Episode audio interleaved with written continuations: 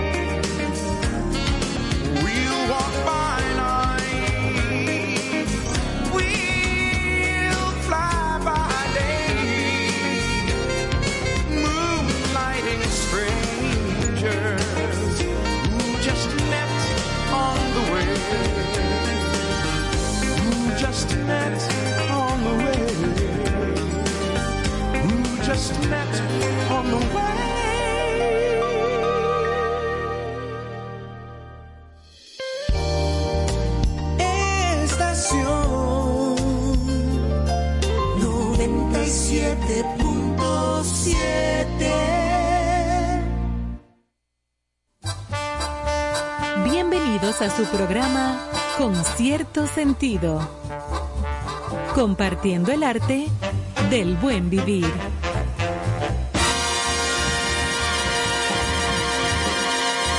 Por estación 97.7.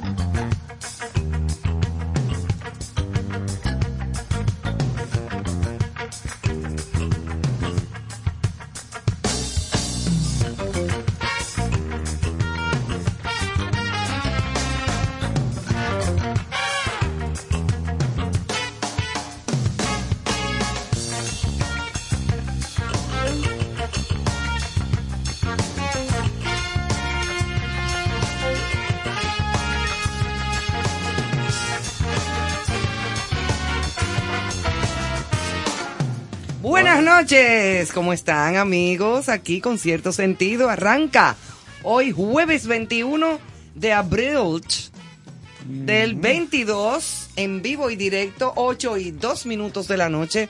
Don Néstor Caro, Carlos Almanzar, Emanuel. Así es, así es. Y ustedes, mis hijos. Recuerdo como si fuera hoy, no sé si usted lo rememora. Hola. O los ¿Qué tal? Ay, don ¿Usted se Bruno? Pimentel. Bruno Pimentel, Claro. íntimo, Dime. íntimo amigo de mi papá. de Y de mi papá también. Claro. Una sonrisa Pimentel. siempre. Raitel. Una sonrisa siempre. Sí, eso era, era uno de los personajes importantes de comentarios políticos. Sí, sí, Él sí, era sí. jefe de las noticias allá y yo comenzaba a hacer cosas de deporte. Pero yo era control maestro en esa época. Y él me oye. hecho de todo, Carlos. ¿eh? Sí, me- sí, yo recogió basura, de todo. Y entonces él me oye la voz que yo hacía en off, un resumen de la Grande Liga en el noticiario. Y viene y me dice, machón, Di que machón. así, así era que le decía a uno, ¿quién lo autorizó a usted? Ay, habla. Digo yo, bueno, a mí me dijeron que tradujera eso y lo leyera. Y yo me fajé, traduje eso que estaba en inglés y le puse mi voz. No, no, está bien. Simplemente era, es que uno siempre, usted sabe hablar con los superiores, pero síguelo haciendo. Está muy bien. Menos mal. Y no te digo, hola, ¿qué tal? no, no, no, no, así no. Tú Debe- estás como medio loco. Debieran aquí eh, hacer un, un reconocimiento, homenaje a, a toda esa figura grandes de Sí, la comunicación en diferentes ámbitos. En ese caso, que Papi era lo Quesada. noticioso, Papi Quesada. Era un gran locutor. Yo me acuerdo que era un cuento famoso Excelente. de Papi Quesada, muy serio, con su voz muy excelente. Iba al aire, estaba en el aire, en vivo, leyendo sus noticias. Y vino un personaje y se paró al lado del camarógrafo, que lo tenía en corto. Y se bajó los pantalones le enseñó las nalguitas. Y él estaba en el aire y dijo, oh. Y más nada. él estaba ahí. eh, Se cayó la Sí, transmisión. él comenzó con su noticia y después dijo, oh, y ya. Ay, Dios. Y ahí se lo tuvieron que llevar del aire. No, no, imagínate. tú. Aquello fue un cuento famoso, eso fue en Raintel también. Sí, sí. En Raintel. Ahí pasaron muchas cosas. en Raintel. Oh, sí, en Raintel, que Mi estaba papá ahí ahí. tenía su programa Panorama de América. Y Fremio Loco la lavaba carro afuera. Fremio. Loco. Sí, claro. Sí, ya tú sabes. O Fremio una vez le lavó sin que Cecilia García le pidiera que lavara su vehículo.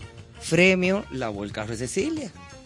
Cuando ella tenía a Cecilia en facetas ahí. Sí, sí, sí. Sus hijos, Luis Miguel, hoy día, hoy día ministro de Trabajo, y Atuaicito, estaban pequeños. Ella andaba con los niños por alguna razón y cuando sale, le dice Fremio, Cecilia, lave el carro, me tiene que pagar. Y dice ella de que, Fremio, yo no tengo dinero, yo no te dije a ti que me lavara el carro. Cecilia, pero tú eres la mujer de Atuey, tú tienes mucho dinero. Y él, ella le dijo de que no, la ex, ya se habían divorciado. Sí. Sí, sí, sí, pero la ex. Además, yo no ando con dinero. ¿Cómo que la ex? Míralo ahí, dos niños. Lo amaste. Lo amaste, Cecilia. A ella le dio un ataque ¡Qué de risa. león! ¡Qué león! Y se devolvió y le dio 20 pesos a premio.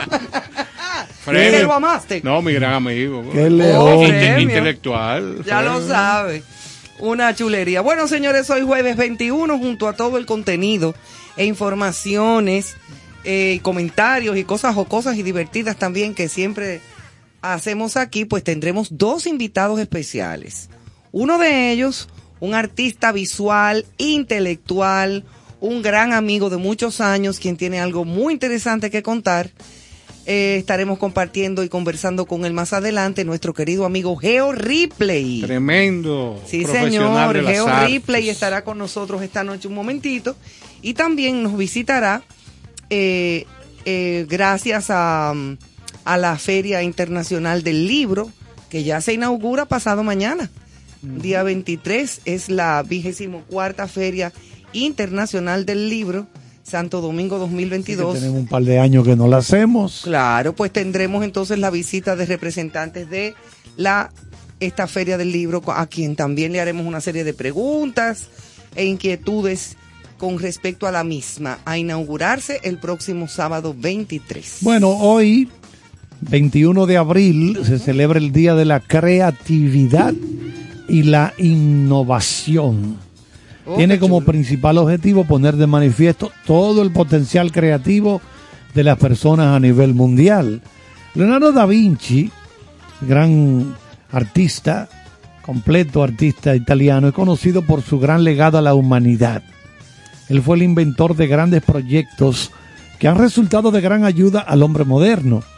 Fue un gran apasionado de la naturaleza y desde muy niño mostró curiosidad por el mundo que le rodeaba.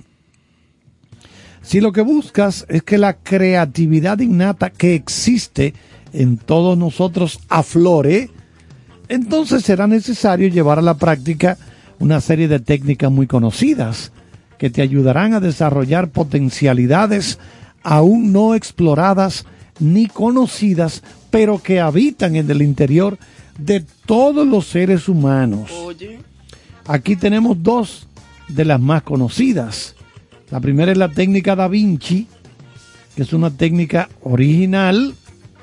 Consiste en que a través de una serie de pasos se puede desarrollar la creatividad. Lo primero es despertar la curiosidad, luego crear distintas perspectivas, afinar los sentidos, aceptar lo incierto, descubrir el equilibrio, trabajar cuerpo y mente y finalmente ir hacia lo nuevo y lo desconocido. Bueno, el ser creativo no es tan fácil. no, no es todo el mundo. no, no es tan Hay fácil. ejecutores maravillosos, pero que no son creativos.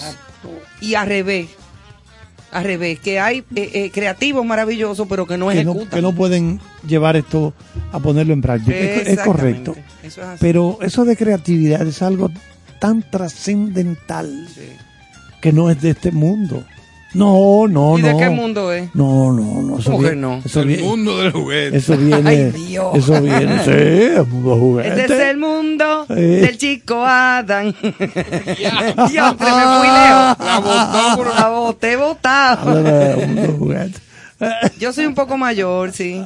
No, tú sabes que Se me fue. se el me que fue. fue infante feliz siempre tuvo. Ay, yo Háblame, sí, yo háblame de la técnica Dalí. Que usted tiene por ¿Pero ahí. por qué? Eh, sí, de- de- hable un poquito de la técnica. Ya le hablé un poquito de la técnica Da Vinci. Da Vinci. Ahora, Ahora, vamos con la a- técnica a, Dalí. diferencia de la Da Vinci, la, a diferencia de la, vamos a hablar de la técnica. Es una original técnica que consiste en que a través de una serie de pasos, Esa es la Da Se- Vinci. Ajá, la Da Vinci, eso no- Sí. Ya, ah, ya, vimos ya esa. la vimos. Sí, vamos ahora con la, Hablando la de la Dalí Dalí, la es. Dalí. La Dalí.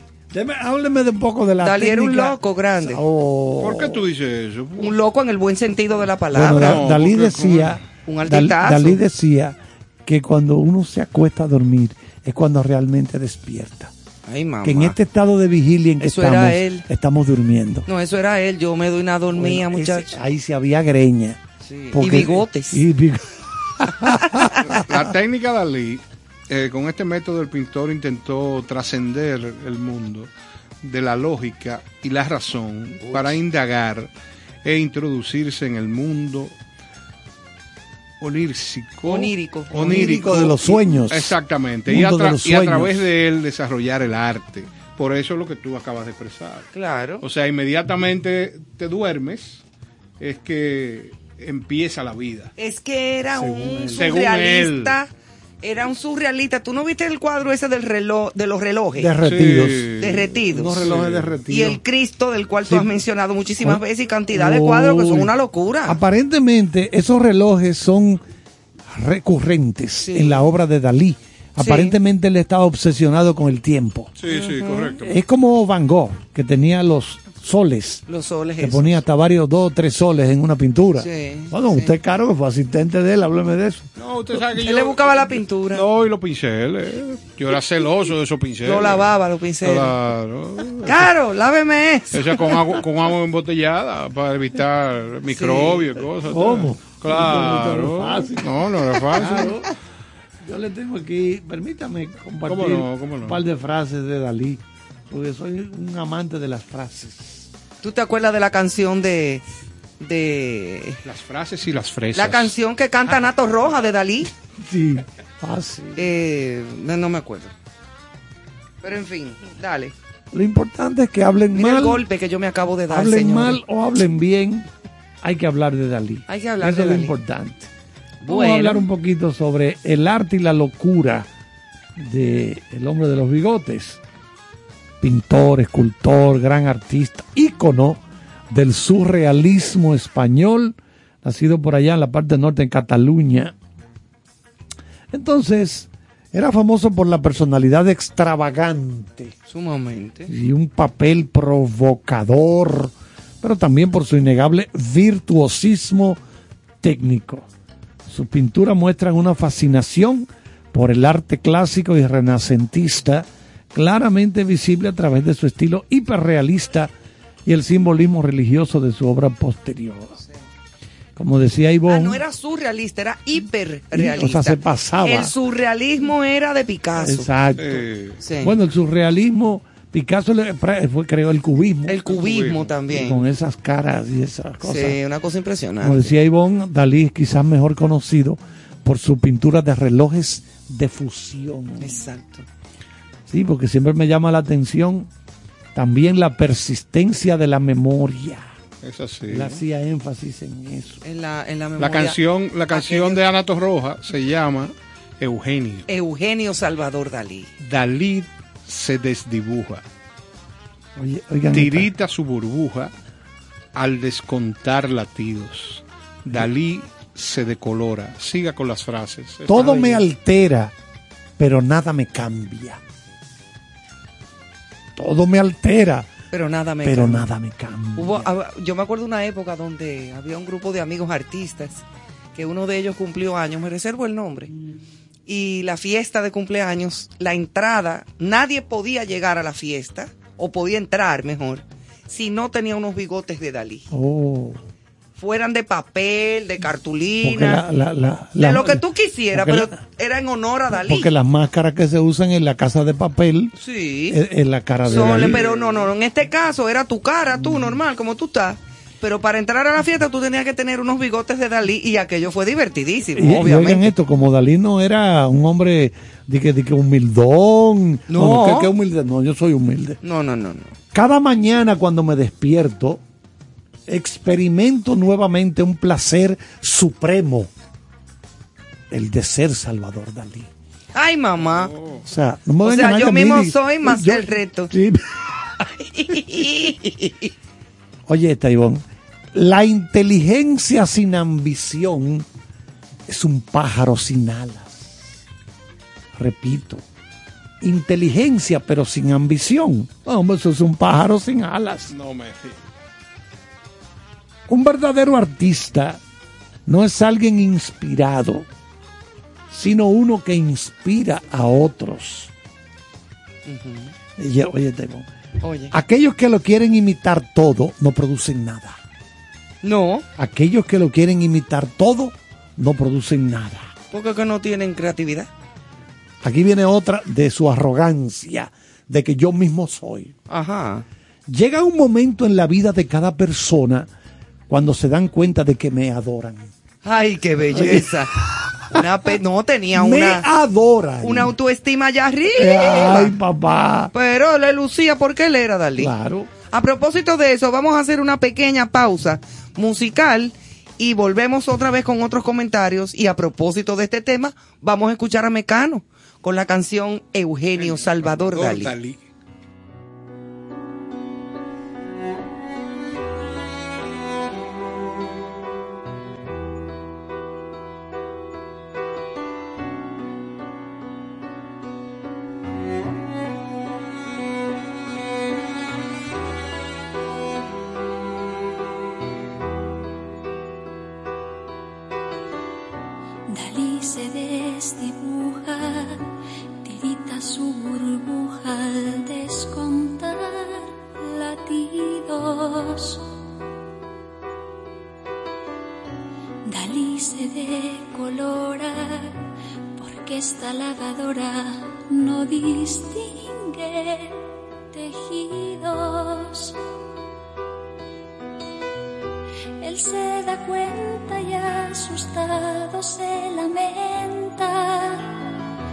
Los genios no deben morir.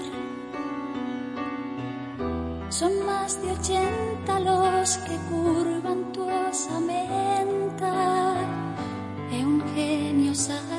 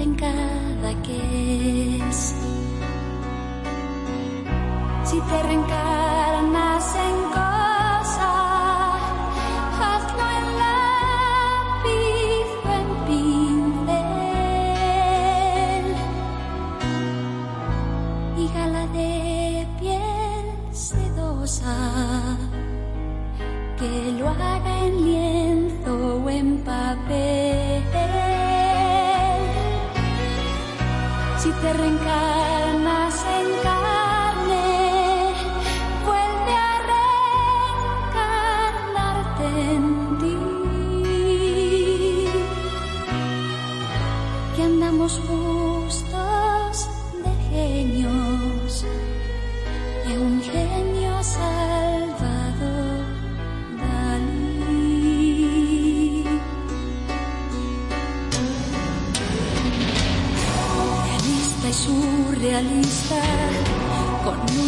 Impresionista y trazo impresionante.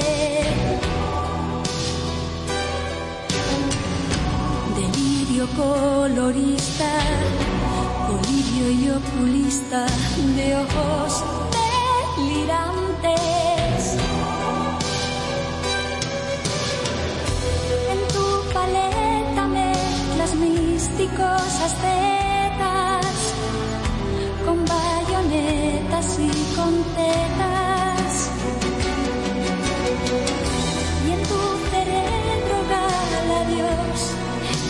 pesetas, buen catalán anacoreta. Si te reencarnas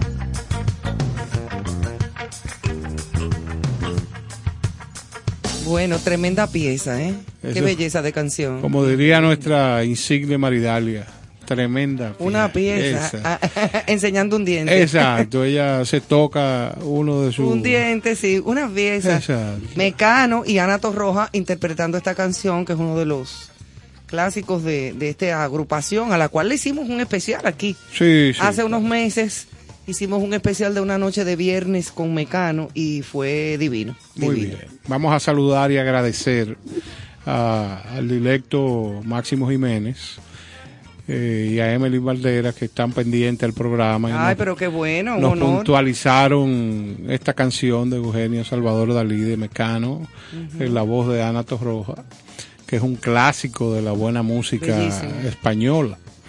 O sea que agradecido de que estén pendientes y en su momento esa pareja debe de, de pisar esta cabina para que Claro. nos cuente su- sus aventuras detrás de la maquinilla, detrás de la lacto. Bueno, ellos son jóvenes, Claro, o sea que... claro, claro. Pero tiene que haber... Y en el caso de Emeline, de acroarte y de Claro, todas las cosas claro. nuevas que pueden traer a través de. que viene los apretos del premio. O sea claro que, sí. Qué bueno, qué bueno. Bueno, que, que no se nos pase. Hoy eh, la nota triste de que se conmemora una, un año más de la muerte de Prince. Ah, sí, sí. Ah, Eh, Prince. Se sí. murió un- el 21 de abril del año 2016. Era un multi-instrumentalista, tocaba Era excelente. Sí, era Chiquitico sí, que era. Se pequeñito. subía Sí, siempre sí, en unos sí, zapatacones. unos zapata- unos troncones grandes, sí. Yo en Miami compartí Sí. con él en varias ocasiones. Tenía un club, eh, Ah, una no discoteca. Un, un club nocturno, Ajá, sí. exactamente. Bueno, eh, Prince creó más de 30 álbumes. Oh, fresco. Ganó 7 premios Grammy en una carrera que se extendió por 40 años. Cuando murió tenía 57 años de edad. Encontraron su cuerpo en Paisley Park.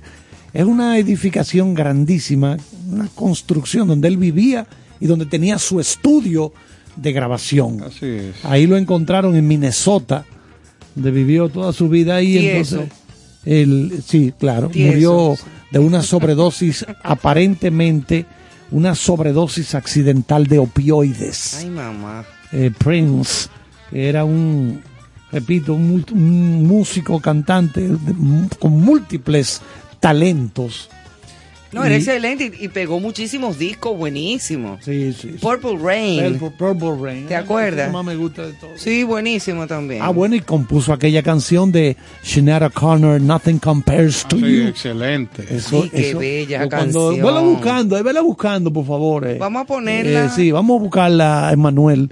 Nothing Compares to You, la, la versión de, de la irlandesa Sinead Connor. Sinead O'Connor. Que cuando oigo eso hay que recogerme con dos placas. Ay, qué belleza, qué perla, qué lindo. Miren, señores, cuando uno cree que lo ha leído o visto todo, roban la valiosa obra del pintor Iván Tobar en el Museo de las Casas Reales. No, tú estás relajando. No estoy relajando, querido. Yo lo vi hoy en la noticia y aquí lo tenemos en el guion. Por el momento se desconoce el precio de la obra, pero algunos trabajos artísticos del pintor surrealista se han vendido en el extranjero por miles de dólares. En 2020, una pieza se subastó por 250 mil dólares en la casa de arte Sotheby's. Esa pieza fue La Amenaza, Sí, se llamaba. Sí, la recuerdo. Entonces eh, se robaron esta pieza del Museo de las Casas Reales, nada más y nada menos. O sea que yo no sé, no sé. No, no. Mira, no. nunca eh, había oído una noticia No, como esta. o una información como esta. Esto es un caso que de- Insólito, de- debe de investigarse. Pero obviamente, y mientras tanto investigar a todo el que estaba ahí. En las obras de arte no solamente implica el, el valor, eh, lo que cuesta la obra, sino su valor. O sea, di-. Dios mío, esto, y es una- fíjate, esto es algo insólito. pero fíjate, coincide con esta exposición especial, inmersiva, de Iván Tobar, y vienen y se roban esa obra. Increíble. No, alguien, alguien se entusiasmó. Porque, Porque que- tengo entendido que había una exhibición de dibujos y de obras En el Museo de la el Casa Museo de Real. la Casa Real. Pero precisamente porque Iván Tobar ahora está como en, en- de moda. ¿Tú entiendes? La exposición, aquello, entonces vienen y se roban una obra de Iván. Es una cosa como impresionante. Yo por eso lo quise comentar, porque esto no tiene mamacita ni parangón en la historia. Así es que nada, de aquí de este comentario artístico, luego de haber hablado de Dalí, nos vamos entonces a nuestro escritor de cabina, don Néstor Caro. Bueno, siempre inquieto con los senderos del Los ámbar, senderos ¿no? del ámbar. sí. y hablando precisamente de, de obras de arte, quiero leer estas líneas que dicen, viendo mi, viendo mi entorno, aprecio los tonos de mi color favorito.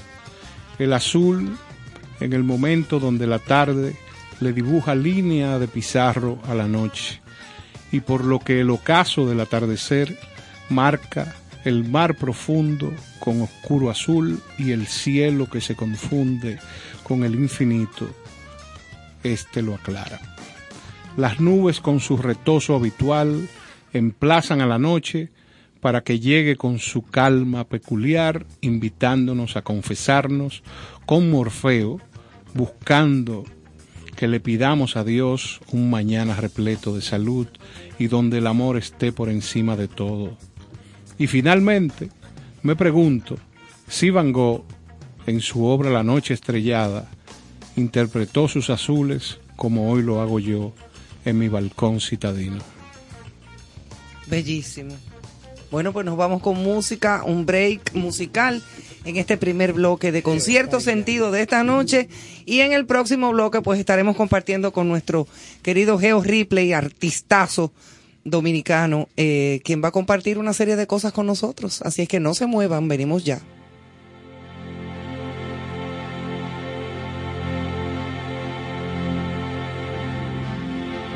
It's been seven hours and fifty days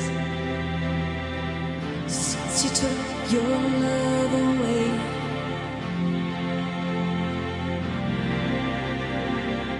I go out every night and sleep all day since you took your love away.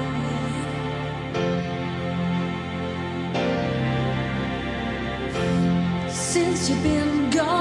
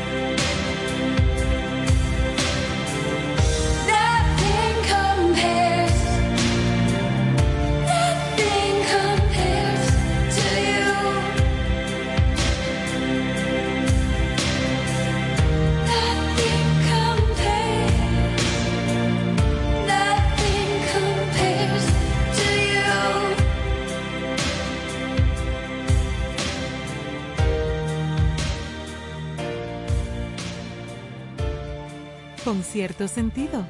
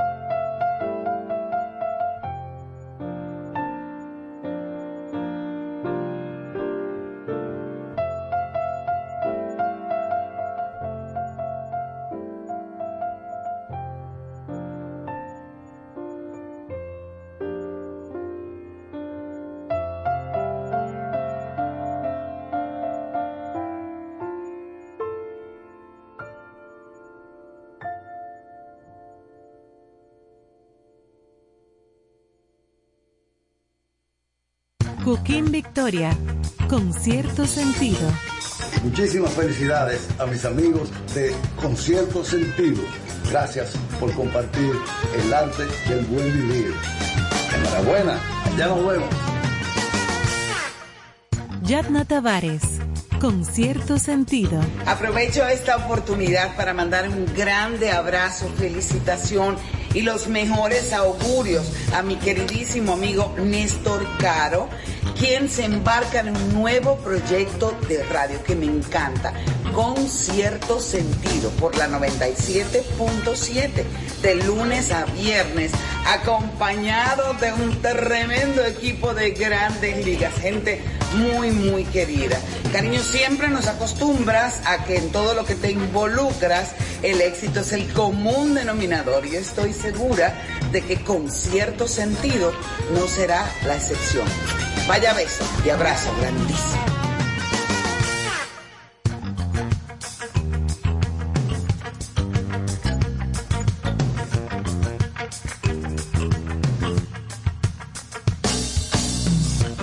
Bueno, señores, aquí volvemos con, con cierto sentido. Esta plataforma que se ha convertido en habitué de tanta gente que le encanta la cultura, le encanta el dinamismo con que nosotros tratamos los temas. Y estábamos oyendo ahí sobre la grama, que es una una pieza del maestro Guillo Carías que está por aquí por el país y disfrutando. Pero aquí en cabina tenemos un personaje que es nuestro, nuestro gran artista Geo Ripley. Pero este es un artista que como comentábamos fuera del aire, tiene tantas vivencias culturales, personales, que para mí es una enciclopedia de lo, de lo contemporáneo, de, de esa cultura que no cesa, que, que uno puede ver en las calles y que se...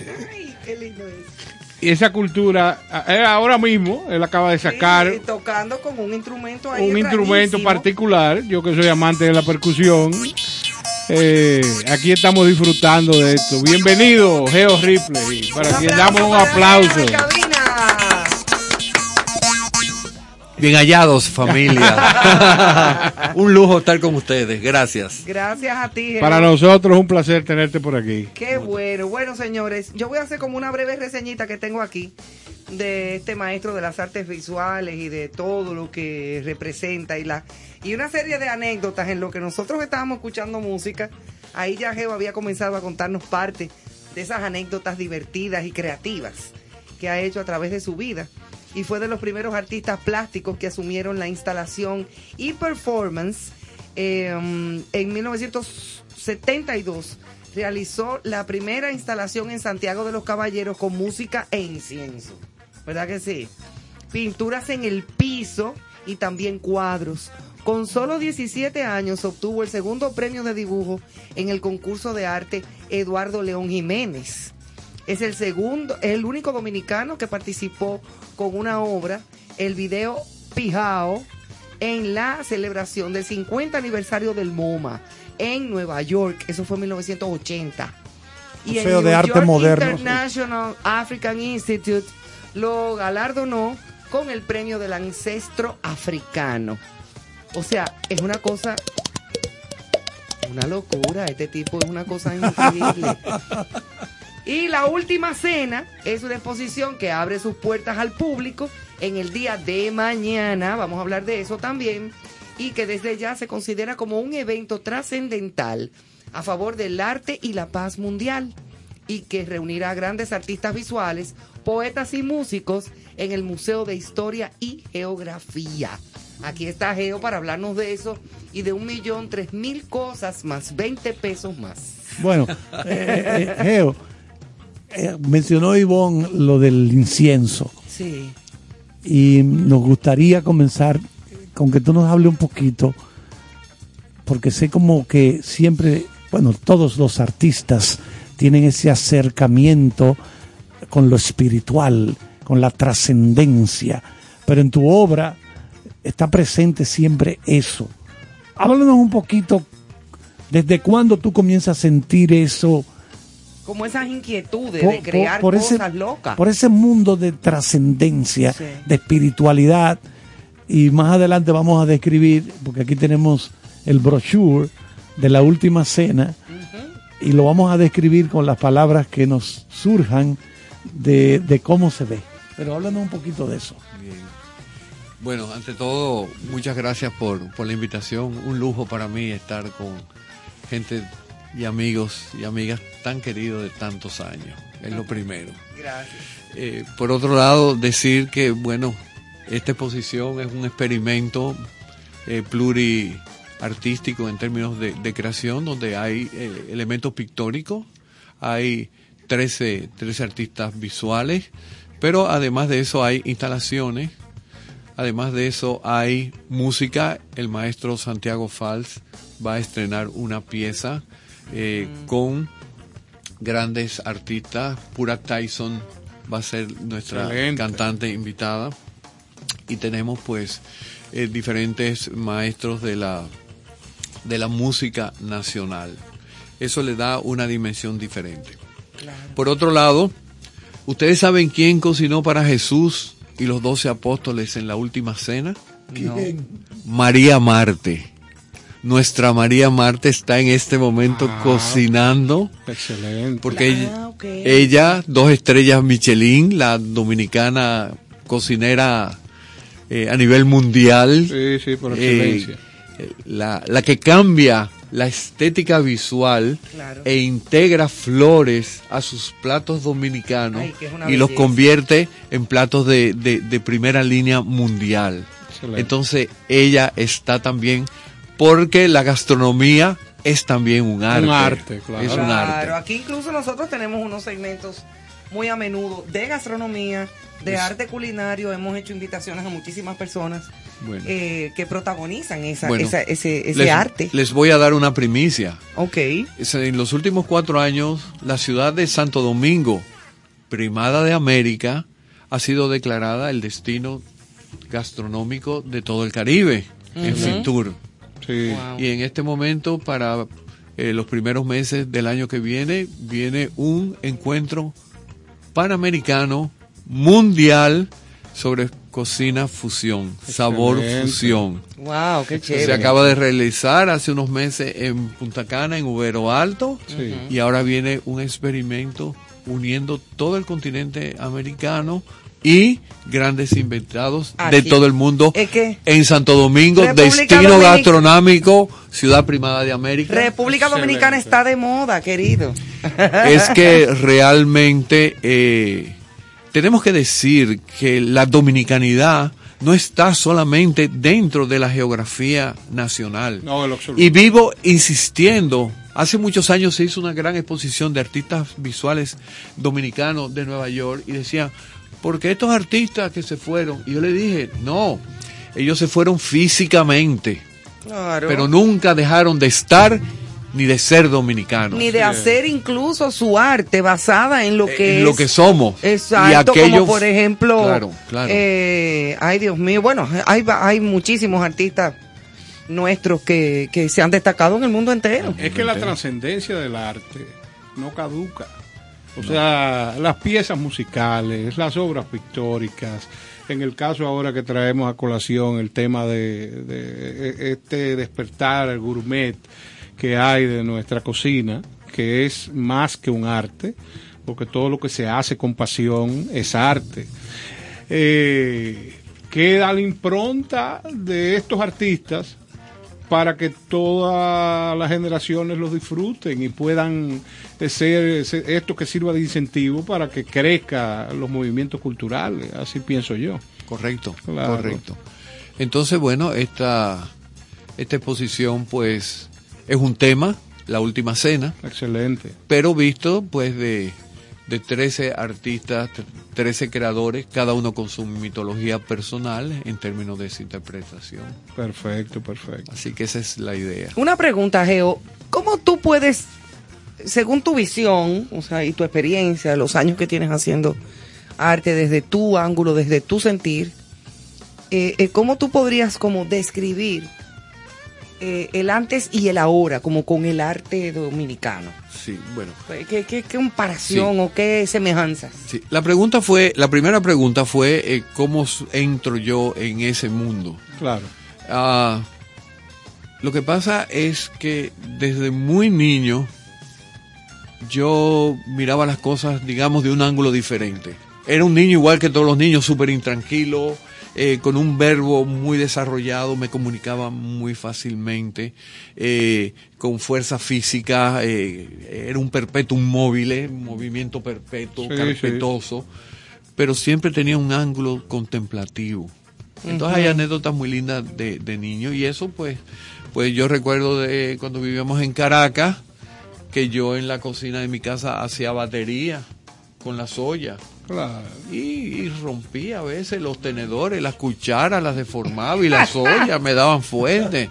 Y lo mismo con la pintura, pintaba en las paredes, o sea, había una expresión. Sí, sí. Claro, estuve en un colegio, vieron mi, mi el, el profesor de dibujo habló con mi padre, él dijo, él tiene facilidad para el color y empecé a, a recibir clases, estoy hablando de un niño en tercero de primaria, o sea, que había ese Lo importante de acercamiento. cultivar, ¿eh? Claro. No, y que tu Claro. papá inmediatamente... eh, eh, Papá hizo una anécdota muy linda que, que pasó que eh, nosotros nos mudamos de Caracas a, a un proyecto agrícola en medio del llano, en el estado portuguesa. Estamos hablando de 40 grados centígrados bajo la sombra y 41, 42 en el sol. No Aquello era terrible.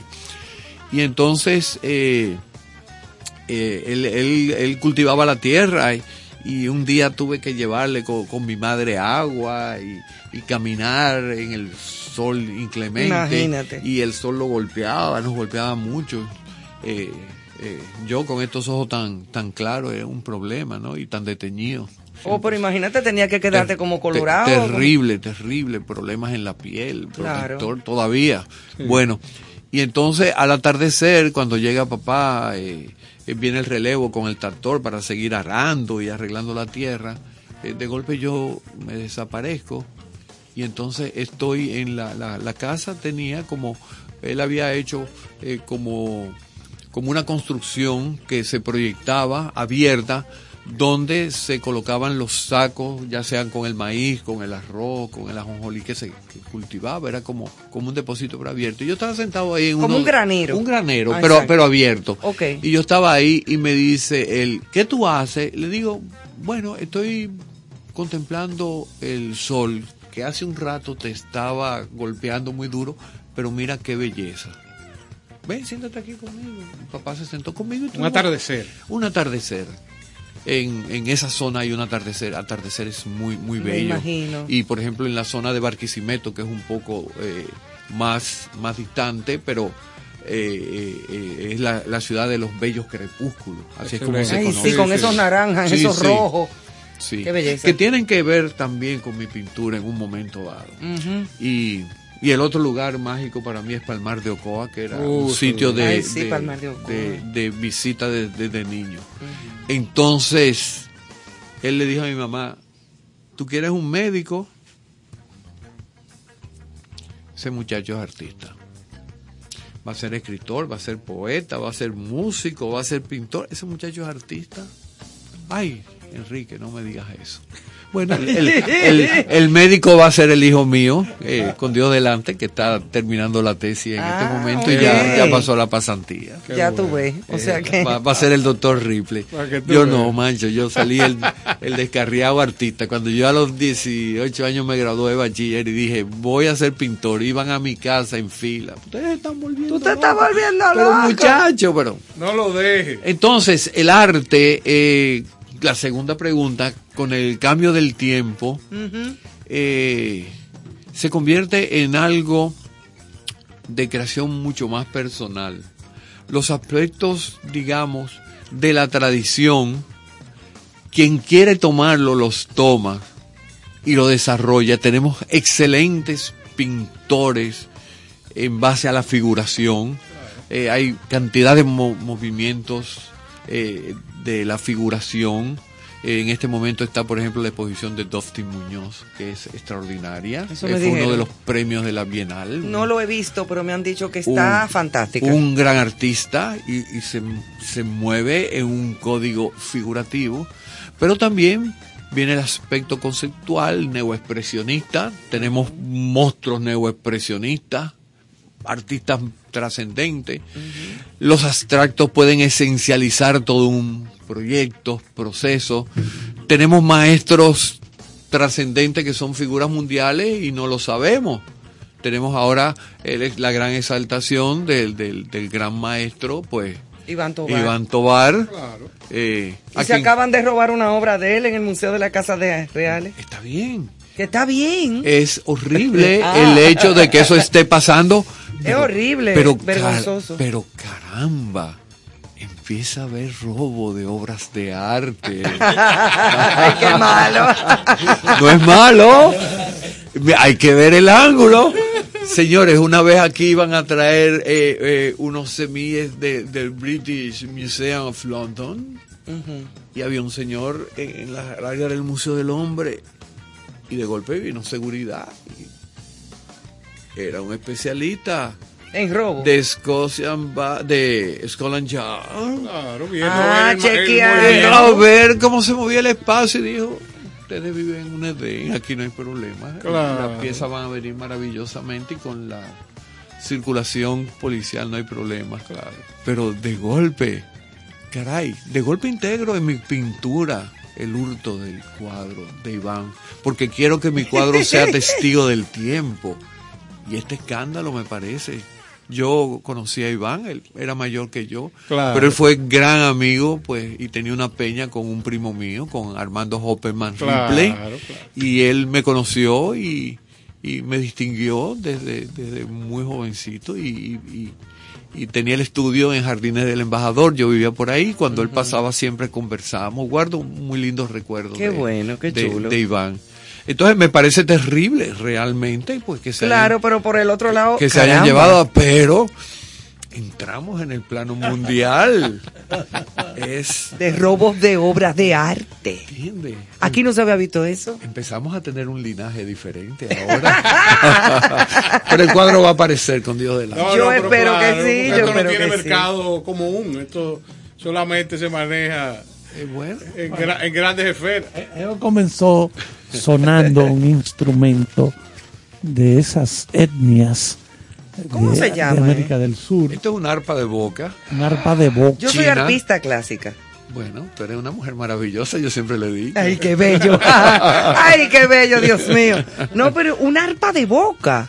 Claro. Oye, pero que nada que ver con el arpa que yo toco. No, me imagino. Nada que ver. Y, y la, la, la boca se convierte pues en la caja de resonancia. Claro. Y las variantes sonoras es en base a la forma en que tú modules movimiento. Muevas la boca. A- al mismo tiempo estaba haciendo chasquidos, que es que son formas muy originarias del inicio de la raza humana y, y es de las formas primigenias de comunicación. Sin embargo, nosotros, modernos, civilizados, aunque estemos en medio de una terrible guerra, que es la cosa más incivili- in- incivilizado, brutal y salvaje que puede producir la humanidad, porque en un combate cuerpo a cuerpo es la subsistencia. Tú o el otro, vives tú o vive el otro. O sea que los instintos que salen es de subsistencia. Es horrible lo que está pasando. Siglo XXI, qué barbaridad. Sin embargo, mantenemos los chasquidos. Y ustedes dicen, chasquidos, sí, el chasquido que todavía tienen los croissants en África, los utilizamos. Y les voy a poner un ejemplo.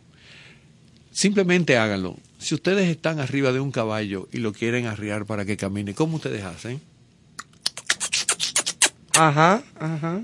Eso es un chasquido Claro. del origen de la raza humana. Entonces nosotros tan civilizados mantenemos eso voclado. Entonces hay, hay un canto que, me, me que, que yo conozco eh, con chasquido eh, que es de, de Sudáfrica Y en, en una recepción aquí con, con la embajadora de Sudáfrica, que es eh, está en Cuba, pero es alterna para la República Dominicana, Sí. em- empezamos a hablar de los chasquidos y yo empecé a cantar. Lendela, rendela, bucón, ayon, rendela. Y todos se quedaron maravillados de que como este blanco rubio de teñido está cantando una canción con chasquidos sudafricana de una etnia y la asistente de ella era de esa etnia, de esa canción. Esa muchacha, mira, te lo cuento y se me aguan los ojos de la emoción. Yo me imagino que lo, lo emocionada no, que no, está. no, ahí terminamos en, en, en, en, en un éxtasis porque es No, que, en lloro, señores, señores, la cultura, el arte, la creación, esa, esa parte sutil del ser humano que no muere con la muerte, que llamamos alma, espíritu, como querramos llamarlo. Si era un materialista dialéctico, dice, la parte sutil, Claro. él no, eh, eh, el no, no, que espíritu, eh, la parte sutil. La parte esencial. Esa parte, cuando se manifiesta en lo más simple, surge el espíritu. Esa es la espiritualidad natural. Tú puedes reunirte con eh, un ser humano de una etnia totalmente diferente en base a nuestros valores, que sea, eh, entre comillas y paréntesis, un salvaje. Y de golpe hay un bello atardecer. Y tú te emocionas y, Y él, lloras. él lo mira y tú lo miras y de golpe tú lo estás mirando y estás mirando y simplemente por eh, tener un elemento en común que une esa, esa nota espiritual, Surge eso. trasciende. Claro. Entonces eso pretende ser esta exposición. Ay, qué Excelente, belleza. excelente. Eso es mañana, ¿verdad? Mañana. Mañana y, por- hasta cuándo. ¿Por qué tiempo? Ajá. Dos meses aquí, pero la hemos convertido en una exposición itinerante. Excelente. Luego va al Centro Cultural Pereyó en Baní. De ahí viene al Centro Cultural Cándido Villó, a la Casa de la Cultura Cándido Vidú, en la base aérea, en la base militar de la Fuerza Aérea de la República Dominicana en Excelente. Wow, Isidro. qué chulo. De ahí irá entonces eh, al Centro Cultural de, de Jarabacoa o al Centro Cultural Cándido Vidó en Bonao. En Bonao, En sí, Bonao. otra y bueno, hay cantidad de localidades que también están interesadas y bueno, pues estamos armando porque el proyecto no es un proyecto estático, que es algo que tiene eh, mucho a suceder en un momento. eh, eh, se hace la gran exposición y se queda y es un cadáver. no, sí. el, la- el arte se convierte ahora no solamente en un espacio de creación y recreación, sino de sanación, de sanación espiritual, de poder compartir, de que, de que una a la gente. Entonces vamos a tener talleres infantiles en base a los temas, vamos a tener eh, reuniones de poetas, eh, vamos a incluir obras de artistas que han trabajado la última cena como motivo. Y entonces la exposición va a ir encreciendo, encreciendo, se van a integrar nuevos artistas. O sea, la idea es que no sea un espacio estático, sino que se convierta en un espacio de unión. Y de movimiento, de vida. movimiento, de vida, de reflexión y que nos permita a través de esta obra que no es simplemente el elemento contemplativo por su belleza, sino que nos permitan hacer una interacción de reflexión, poder todos juntos seguir creciendo. Pero no, no te puedes ir sin hablarnos un poquito de tu experiencia con esas etnias, esas tribus de América del Sur. ah, bueno. Háblame un poquito de eso. Bueno, eh, yo eh, tengo una, una formación pues americana, europea, Claro. eh, judeocristiana. Cuando hice mi posgrado en Roma tenía mi estudio de pintura en el sótano de un convento de monjas, eh, que eso me permitió pues tener contacto con grandes teólogos y aprender mucho cristianismo, mucha religión. Eh, eh, con la parte africana, pues cuando regresé, después de hacer mi posgrado en Roma y de vivir en Venezuela y Colombia, pasé seis años fuera del país, eh, empecé a trabajar algo que yo tenía muy latente, que era la presencia africana. Yo de niño me iba al Palmar de Ocoa a, a ver las ceremonias y a tocar palos. Claro. O sea que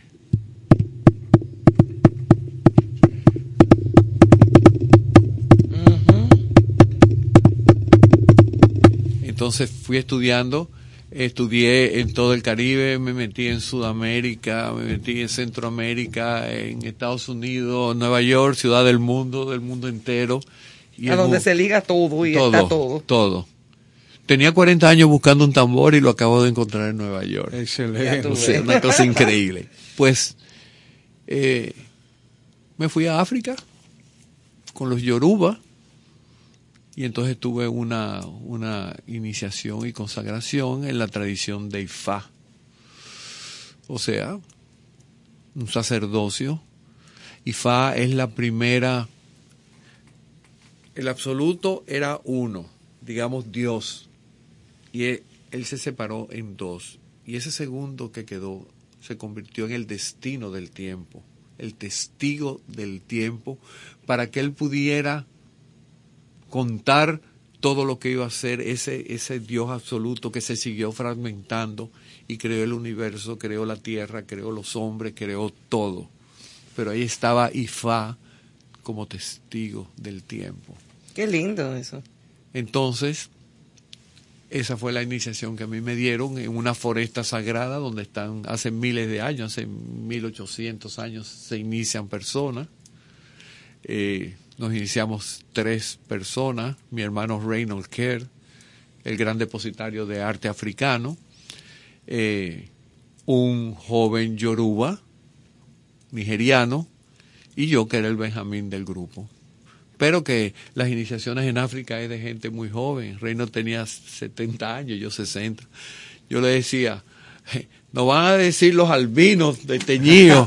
le tomaba el pelo y, y reía. Sí, porque en África la gente como tú, Sí, blanca, con el pelo lacio, extraño. eh, no, Sí. son horribles. sí. Y entonces... Dicen, no tienen color, no tienen bembe, no tienen pelo, el pelo, ¿cómo tienen ese Crespo. pelo así? Sí, o sea, es horrible. Para ellos, eh, esa raza es horrible. Sí, sí.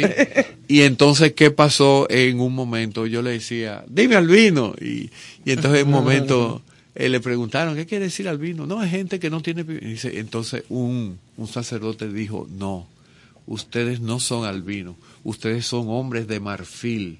No me digas. Pero el marfil es el, el, el, el- el material más noble de Ifá, los grandes instrumentos. Menos mal, te salvaste por- en tablita. se hacen de marfil. De marfil. De hecho, Rey me, me regaló una campana de Ifá eh, que tiene 150, 180 años. Ay, pero es una de joya. marfil. Es mi, es mi campaña de acompañamiento. Ay, qué cosa O sea, tan una- linda. Una, pieza espectacular. Una pieza única. Entonces yo le tomaba el pelo. Hombre de marfil.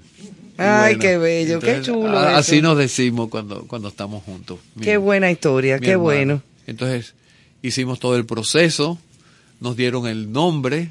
Excelente. Eh, yo tengo mi nombre en Yoruba, mi nombre es Ifa Oyente. Sí, fue oyente. Eso quiere decir que Ifa me salva de la vergüenza, del bochorno. Digo yo, pero es ideal porque con todas las locuras que yo hago.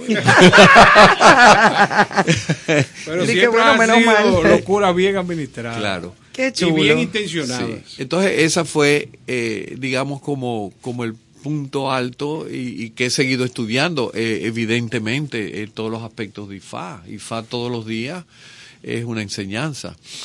Y entonces yo decía, pero tengo el aspecto indígena, que yo no, o sea, he estado con grupos indígenas, he estado en México, he estado en Centroamérica, pero siempre de afuera o muy en el borde, eh, como observador participante, pero nada. Entonces resultó que empecé a estudiar y a leer, y de golpe eh, encontré un filósofo de la nación Quero, eh, que son los descendientes de los incas del Perú, y en un momento dado eh, llega una dominicana que acababa de hacer una ruta con un grupo y que quería hacer una ruta aquí en República Dominicana.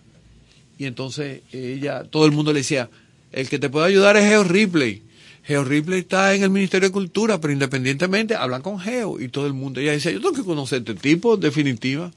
Entonces está con una prima de ella y le dice, pero Geo es mi vecino, yo Geo vive a cinco cuadras de aquí, yo visito y salimos juntos. Y, voy con ella. Cuando estamos en la en, eh, ella tiene un, un sombrero de, de Panamá, de, de, de paja, pero muy lindo, y estamos hablando así. Y de golpe yo veo que tiene una cinta. Cuando yo veo la cinta, le digo yo, pero esa cinta que tú tienes en el sombrero, ¿eso es quero? Y ella se extraña y me dice, ¿y cómo tú conoces eso? Le digo yo, porque yo he estado leyendo y para mí hay un gran filósofo quero que yo sueño con poderlo traer a República Dominicana. Porque él para mí es la gran luz del mundo indígena en Sudamérica. Y me dice ella, ajá. ¿Y tú te acuerdas del nombre? Digo yo, sí. Rolando Paucar Calcine. Dice, ese es mi maestro y viene dentro de dos semanas. Y aquí se armó la pendeja. Y tú Y, feliz. y yo diciendo, ojalá, ojalá poder traer a este hombre. Este hombre es un filósofo, esto es un místico. Oye, qué experiencia. Pues llegó. Entonces, ¿qué pasó? Lo primero que hizo fue una, una salutación a la Madre Mar. Sí.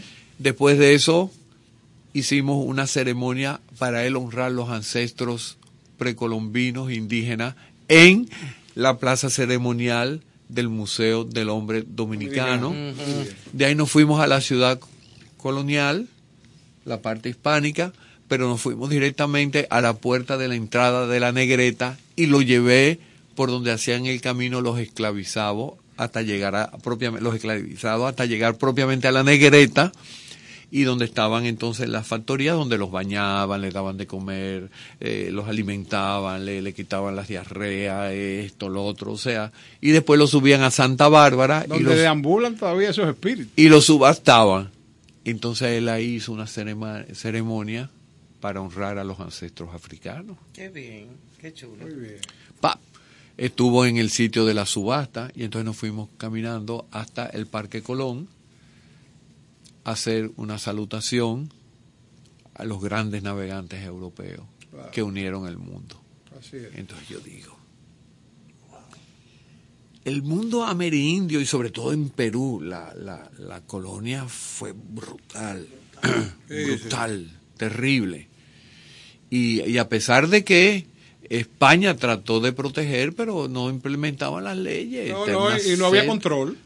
Sin embargo, él dice, son parte de nosotros ya. Sí, nosotros somos eso- parte de ellos. Porque eso es una, fue eso una, es el una mundo. fusión, claro. Pero con, con esa mentalidad de, de no, Dios, de, de no, porque los, los españoles Ay, son no, unos ya- malvados. ya estamos porque, cansados de odio y de los, cosas los así. negros africanos son también unos malditos. No. Bueno, no, no, este tipo con una amplitud.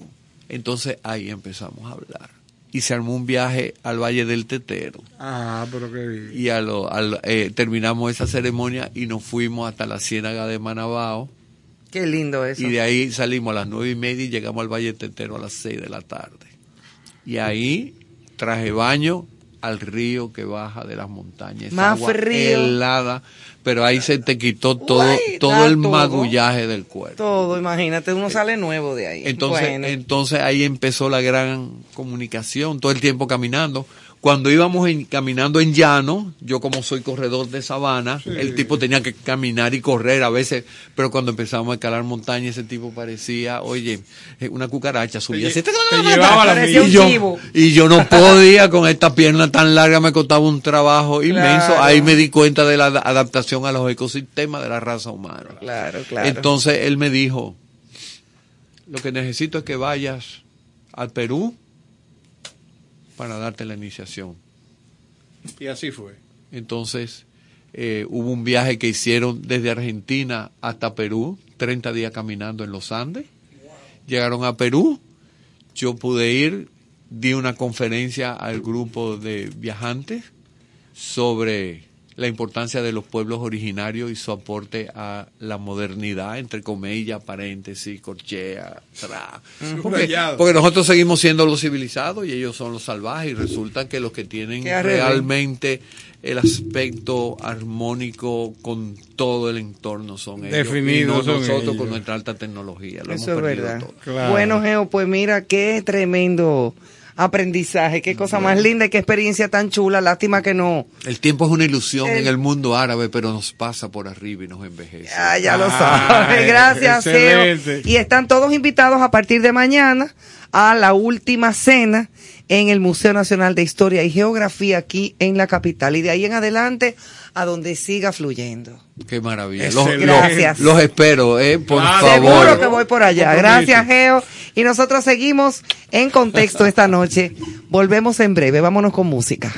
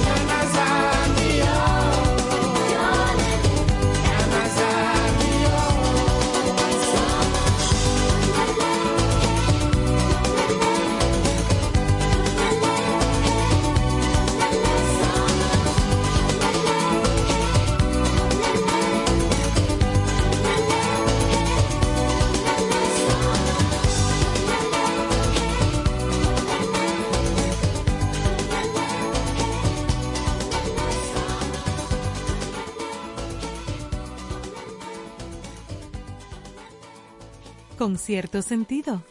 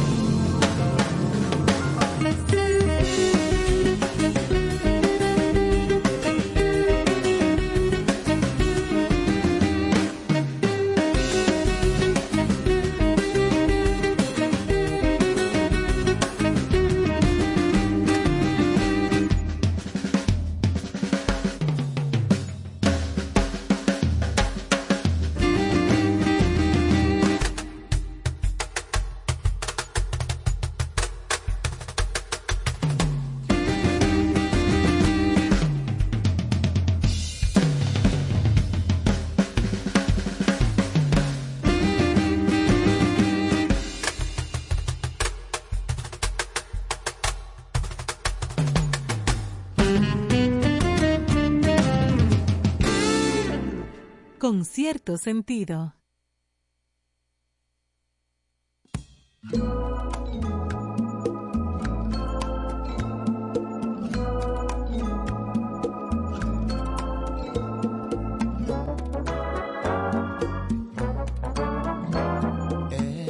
cuarto a puerta cerrada, tarareando tu nombre yo estoy, el perfume de la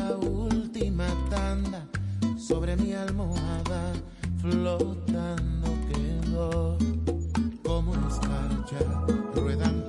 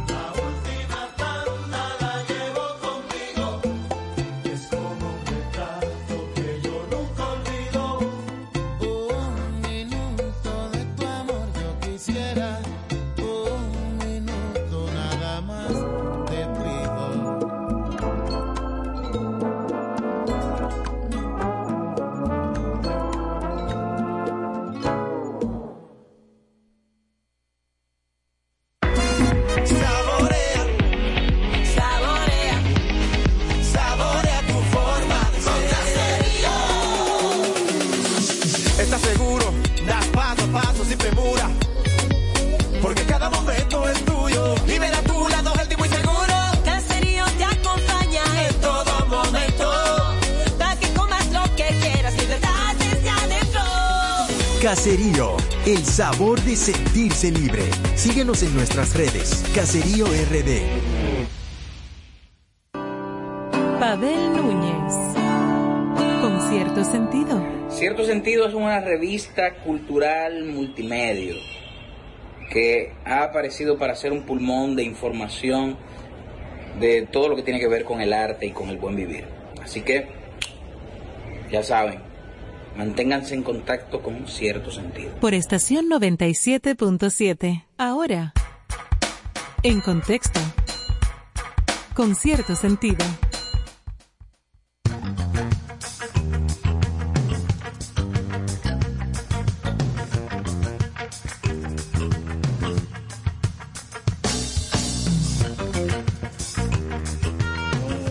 Bueno, señores, regresamos con cierto sentido, porque nunca puede ser total. No, y no puede ser sin sentido, tiene que ser con cierto, Cierto sentido. sentido. claro que sí.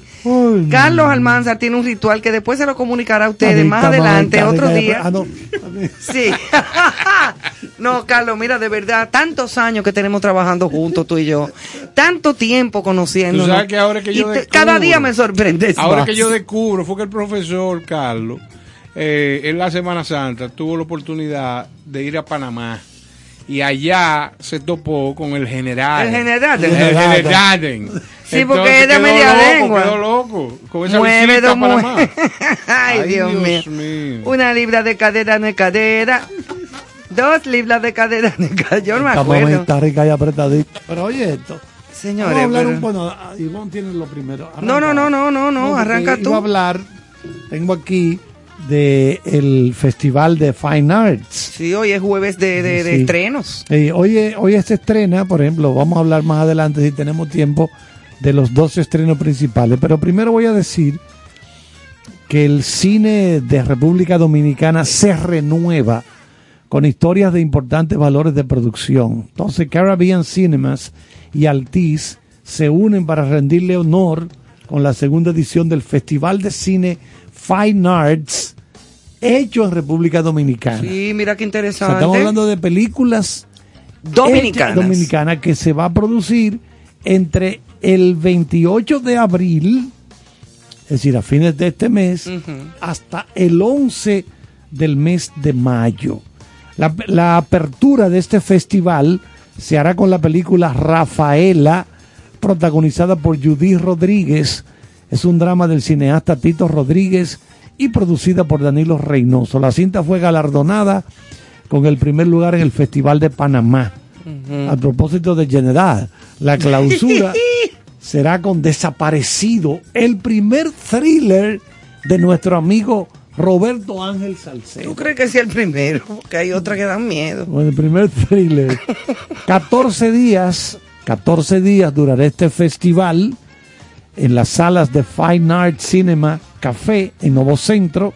Se van a proyectar 11 producciones Bien. de factura local y además se contará con actividades para los amantes del séptimo arte, estudiantes de las universidades del país, entre ellas proyecciones especiales, competencia de cortometrajes, charlas educativas con personalidades del sector y paneles con líderes de la industria del cine dominicano. Qué bien. Entonces la las películas que estarán en competencia son Rafaela, que ya mencioné, de Tito Rodríguez, Desaparecido, de Roberto Ángel Salcedo, La balada de los cuervos, de Tony, eh, Tony Basigalupe Pérez, Bantú Mama, de Iván Herrera, La encomienda de Pablo Giorgelli, Perejil, de José María Cabral, Morena, de Victoria Apolinaro, Apolinario, perdón, y, e Iván de, de Lara, lo que se hereda de Victoria Linares Villegas, Vals de Santo Domingo de Tatiana Fernández, Caribe todo incluido de Miguel García de la Calera y Carajita de Silvia Schneiser y Ulises Porra. El jurado está presidido por Desiree Reyes, ahí están nuestro amigo Félix Manuel Lora, Ariel Feliciano, Richard Douglas. Sí, como jurado, qué bueno. Pachico Tejada, quienes escogerán a los ganadores en categorías como mejor actriz principal, mejor actriz secundaria, mejor actriz, actor principal, mejor actor secundario, mejor director, mejor guion y mejor película. Qué bueno. Entonces ya lo saben. Suerte a todo. Eso arranca 28 de abril y se extenderá por dos semanas hasta el mes de mayo, el día 11 de mayo. Muy bien. Bueno, pues por aquí tenemos otra noticia, pero en este caso deportiva. Y la estelar jugadora de la selección dominicana de voleibol, Betania de la Cruz, de las más famosas voleibolistas de aquí, acaba de coronarse campeona de la Liga de los Estados Unidos, que concluyó el pasado sábado en la oriunda de Santo Domingo, estableciendo numerosos récords en la segunda edición del evento. El sistema de evaluación del torneo mezcla los logros individuales y colectivos acumulados durante cinco semanas en las que varía la composición de las plantillas. Betania, quien terminó subcampeona en la primera versión del evento de 2021, detrás de Jordan Larson, que desempeñó como capitana del equipo durante los cinco periodos de acción y ganó el título por un amplio margen para ganar la corona de esta de la AU, que es la Athletes, Athletes Unlimited, ¿verdad? Así que se dice, Carlos. Athletes Unlimited. Unlimited. Así es que felicitamos a Betania porque De la Cruz es una tremenda jugadora y ahora es eh, importante, bueno, integrante de la selección nacional femenina, conocida popularmente como las Reinas del Caribe. Así es. Nuestras Reinas del Caribe. Bueno, Caro, dígame qué es lo que pasa mañana que HBO Max estrena una película dominicana. Aquí lo tengo, la película dominicana Estoy Aficiado. ¿Qué? ¿De quién? Se estrena este Ah. viernes en, en HBO Max. Ah, porque usted creía que era yo que estaba Yo oficiado. pensaba que tú Toda la vida. Toda la vida. Mira, Tarara. pam, pam. El, el filme es dirigido por José Carlos Vargas y prota- protagonizado por José Mota Prestol y Samantha Díaz. Esto va a ser a partir de mañana. eh, estrena en los Estados Unidos este próximo viernes 22 de abril en la prestigiosa plataforma de televisión vía cable. El fin, eh, Estoy aficiado, narra la historia de dos jóvenes separados por las clases sociales, unidos por la pasión y la música. Emmanuel es un joven eh, de barrio que estudia becado en una prestigiosa universidad, goza de formidable talento para la música urbana y los escenarios en ese mundo. Conoce a Elaine, una hermosa chica de clase alta, la cual vive en un prestigioso sector de la ciudad. A ellos, a ellos dos solo los separa una pared. Oiga esto. ¿Qué? Eso, eso, eso me recuerda a aquel famoso merengue. Yo era de un barrio pobre Ah, centro sí. de la ciudad. Y al que tú hablas de la pared, ahora me acuerdo de Esa maldita pared. esa pared que no me deja verte. Me oí como un poco vulgarota, ¿verdad? seguimos, seguimos los dominicanos en, en franco ascenso. tú, o sea. Sí, República Sí, Dominicana está de moda. Bueno, por ejemplo, las películas que se estrenan hoy jueves, que la principal es La Ciudad Perdida, se filmó aquí. Esa es la que trabaja Sandra Bullock. Sandra Bullock, está Channing Tatum, está Brad Pitt. ¿Cuándo se estrena? Hoy, Ah, hoy jueves. Ah, pues vamos para allá. Sí, Cierra esto. Sí, también se estrena El Hombre del Norte, The Northman. Eh, eh, por ejemplo, en esta producción, Lost City, o Ciudad Perdida, ahí se trabajó con aquí, con los el Pinewood, Pinewood Dominican Republic Studios, Sí. provincia de Santo Domingo, Samaná, Monteplata, La Romana, Ah, pero con muchas locaciones, Sí. chulas. Sí, sí, sí. Se En, en Samaná hay unas locaciones y hay unos sitios súper exóticos que, cual- que- que- como la, cualquier selva de cualquier país. así. Bueno, está también la película, me olvidaba, a Daniel Radcliffe, quien protagonizó a Harry Potter. El protagonista de Harry Potter. ah, se llama Daniel. Daniel, Daniel Radcliffe. A mí siempre se me olvida el nombre de ese actor. Sí, Daniel Radcliffe. Yo nada más le digo Harry Potter. La bueno, Sandra Bullock es una de las productoras. Y ella, con su gran poder de convocatoria, amiga de toda esta gente, Brad Pitt, Channing Tatum y Ra- Daniel Radcliffe, le dijo, vamos para allá a buscar nuestra viruta. Y efectivamente, Viruta. 70 millones de dólares costó. La película. Mamacita. 70 millones. ¿Cuánto le, le habrán Y- pagado y a es- ellos? Y ya es un presupuesto que no es, porque ahora es de 200 millones Ah, para sí, allá. pero 70 millones, bueno, eh, eh, siendo aquí la filmación y cosas. Entonces, eh, en la película, Sandra Bullock hace el papel de una escritora de novelas, de Loretta Sage, es el personaje de ella, que eh, novelas que giran en torno a populares novelas románticas de aventuras, ambientadas en lugares exóticos y que protagoniza un atractivo galán cuya imagen aparece reproducida en todas las portadas. que es Brad Pitt. No, Channing Tatum Ah, ya. es Alan, un modelo que ha centrado su carrera en personificar a esto. ¿Qué pasa? Que durante una gira que ella hace para promocionar su nueva novela junto al protagonista Alan, Loretta es raptada, es secuestrada por un excéntrico multimillonario. Que Brad Pitt. No, Daniel Anda. Radcliffe. Daniel ¿Y qué Radcliffe. insistencia la tuya con Brad Pitt? Con la yo quisiera saber qué es lo que hace Brad Pitt en todo esto. No, no, no, no, no, no, no se puede decir para, que, Anda para, no quitar- para no quitarle el impacto a la gente. Porque Brad Pitt tiene, eh, bueno, ustedes pueden ver los, los trailers en. YouTube. Entonces, este millonario, Daniel Radcliffe, tiene la intención de que el la autora, Bullock, le guíe hasta el tesoro de la antigua ciudad perdida, por eso se llama así, la perdida, sobre el que gira su último relato. Muy bien. Estas Me- son películas eh, para pasar rato. Claro, pero déjame hacer una pregunta eh, corta pero directa. ¿Esta señora Bulo tiene pareja? ¿Está No, casada? no. Mujer como interesante. Ella, bueno, ella- Es una mujer muy bonita. Ella ha estado casada, tú sabes, pero ella es una mujer muy independiente. Entonces hay muchos hombres que se les hace difícil soportar que sean mujeres con esa independencia. Ella tiene ¿Y su cómo tú te productora. sabes todos esos detalles? Ella te dijo. Claro que sí. No, no, somos pero- Te llamó y te dijo, No, Carlos, no, pero esto, mira, no- nosotros so- esto somos- no va para parte. Nosotros somos familiares de Duarte, Duarte, conocemos la independencia profundamente y podemos asumir esa condición de esa princesa. independencia. De esa princesa. Tú sabes que Ivonne, yo me codeo con toda esta gente.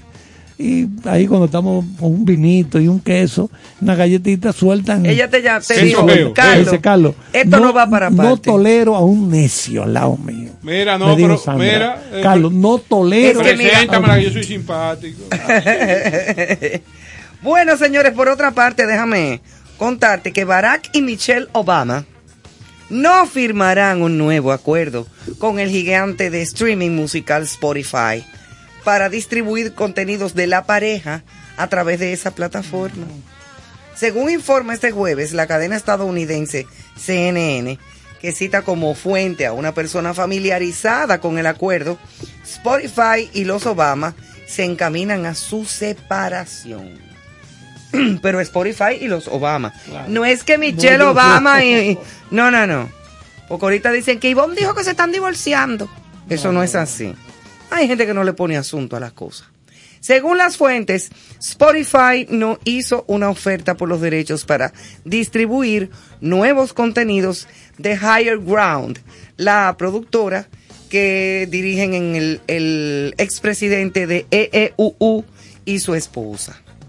Así que los Obama firmaron un acuerdo con Spotify en el 19 cuando ingresaron en el negocio del entretenimiento, después de haber dejado la Casa Blanca. En el 18 también firmaron otro contrato con la plataforma de contenidos Netflix.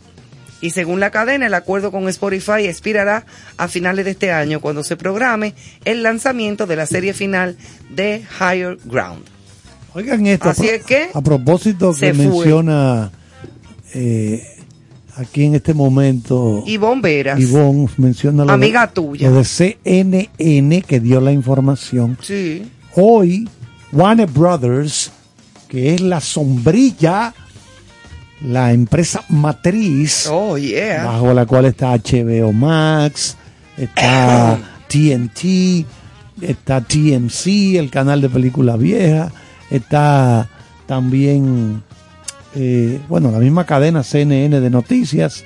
Todo eso está bajo la sombrilla HBO, todo, bajo la sombrilla de Warner Brothers. Oh. Bueno, Warner Brothers anunció hoy que a finales de este mes y con solamente un mes de haber sido lanzada la plataforma streaming CNN Plus será sacada del aire. ¿Cómo así? Ha registrado ligeros movimientos en las áreas pectorales con separación de ambos hemisferios. Léase, se le abrió el pecho. Se le ha abierto el pecho Ajá. a la plataforma streaming CNN más. CNN Plus. A mí también. ¿A usted se le abrió también el pecho? No, señor, no. Ay. Ay, ah, pero, yo quisiera que ustedes vieran. Pero miren, ahí sale. Caro, respétate, que tú esa- estás muy mayor. A esa, a, a esa, a esa le encaja, Mayor general. le encaja, ma- a esa le encaja mamita, mamita rica y apretadita. Ay, ¿No te Dios mío. Señores, Ay, vamos poner una musiquita, Manuel, al favor, para ver si estos muchachos se tranquilizan. Ay, pero muy mal. Yo no puedo bregar con estos varones aquí ya, porque se ponen nerviosos. Búscate algo grande ahí, caro. de Ven una fotico. Algo, algo grande de música. No, pero sugiérelo tú. Mientras tanto, vamos ahí con el selección 11. Selección 11. Sí, porque aquí tenemos todo un menú Ah, no, no. en nuestro... Esta cabina contiene lo más extenso. Hasta palo para la mata. Ahí hay millones de cortes, millones. Dale.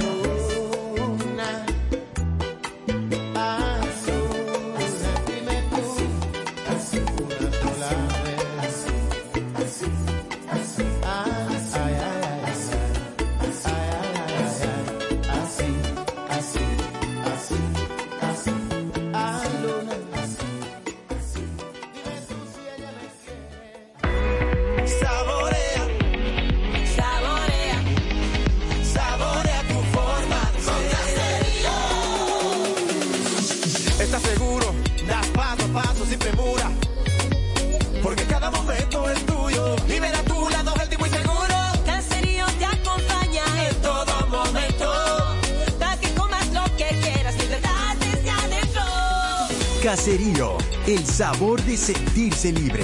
Síguenos en nuestras redes. Caserío RD.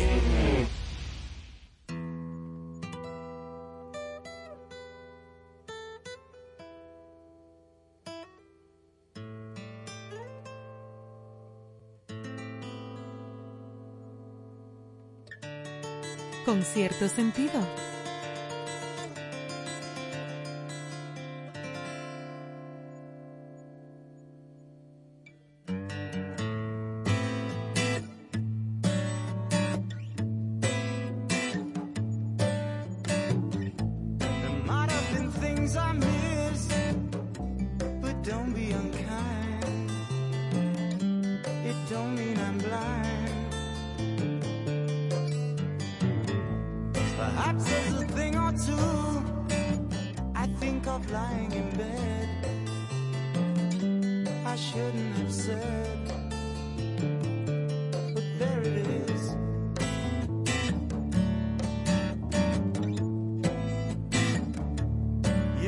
it's all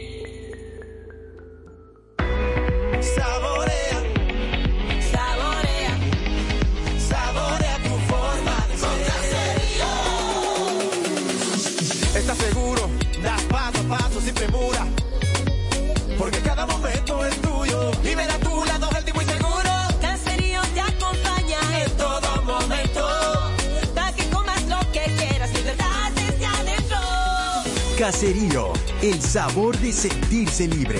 Síguenos en nuestras redes. Caserío RD. Ay, pero qué ricura ese jamón caserío. A mí me encanta el de pechuga de pavo. Es más, yo tengo un hambre ahora, mira, que es a eso que yo voy, a comerme un jamoncito caserío. De pechuga de pavo. Señores, cuánta música buena, ¿eh? Hemos tenido sí. una variedad buena esta noche. Sí, hablábamos aquí internamente del eclecticismo de nuestro programa que combina muchos géneros. Hemos escuchado hoy a Papa Wemba, Sinead O'Connor, la composición de, de Prince, eh, también Mecano. Mecano, Victico, Víctor Víctor. Esto es la, Esto es la una pura cosa grande, greña. señores. Y este disco que escuchamos ahora. Bueno, escuchamos a, a Emerson Lake and Palmer. Sí, eso es, lo conocen en Villamella, sí. Sí, eh, from the beginning, eso es del año 72. Sí, 70. Ese trío, esa banda británica de Emerson, son tres apellidos, tres grandes músicos, Emerson, Lake and Palmer. Eso era rock progresivo en Londres en los 70. Vendieron más de 35 millones de copias, haciendo conciertos multitudinarios. Sí, pero que eso es un dicazo. Sí, porque estos tipos eran, tenían una formación musical, estudiaron en conservatorios. No, y que se han quedado siendo ya clásicos de esa época musical. O sea, de, y sobre todo, mira, los músicos ingleses hay que sacarle su comida aparte. Sí. Lo que son los Mira, ingleses, los ingleses son duros en, tea- Duro. en teatro, teatro, en música. cine, música. Sí. Hay que sacarle como su comidita Aparte, aparte, porque, porque hay músicos, hay músicos. Ahí hay músicos greña, greña de músicos verdad. ingleses importantísimos. Por ejemplo, esa banda que tocó en Woodstock en los años 60, creo 69, fue Ten Years After. Claro. Ay, ese guitarrista murió. Lo operaron. ¿Y tú sabes quiénes son? Ah, bueno, no, esos son escoceses. Son más como tipo, no, pero eso yo creo que son ingleses. Eh, Tull. Simply, no, Simply Red. Simply Red, sí. que son muy buenos también. excelente. Buenísimo. Excelente grupo. Eh, en fin, pero yéndonos atrás al pasado, yo pedí, a petición mía, para el público que nos sigue, eh, para cerrar el programa, un, un tema musical de los años 60 Wow. eh, de una agrupación que fue muy famosa en el momento, Californiana. californiana literalmente, con un tema titulado California Dreamer, Ah, sí, muy chulo. que revolucionó en aquel momento la industria musical norteamericana y del mundo, que era el grupo, era de Mamas and the Papas. Excelente pieza que van a disfrutar ahora ya al final del, del programa. Claro. Y quiero recordar eh, esta interesante exposición, La Última Cena, Sí. eh, que a partir de mañana se exhibe en Santo Domingo. No dejen de disfrutarla porque es una experiencia ¿Dónde? ¿A partir de qué hora? Sí, en el Museo de la, de, de la Museo de Historia. de Historia y Geografía. Exactamente. Museo de Historia y Geografía, sí. Ahí es que será.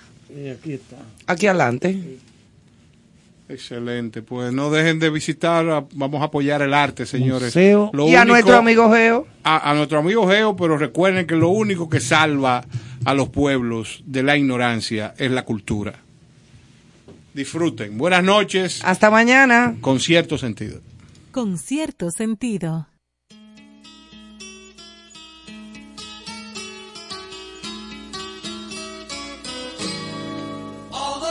The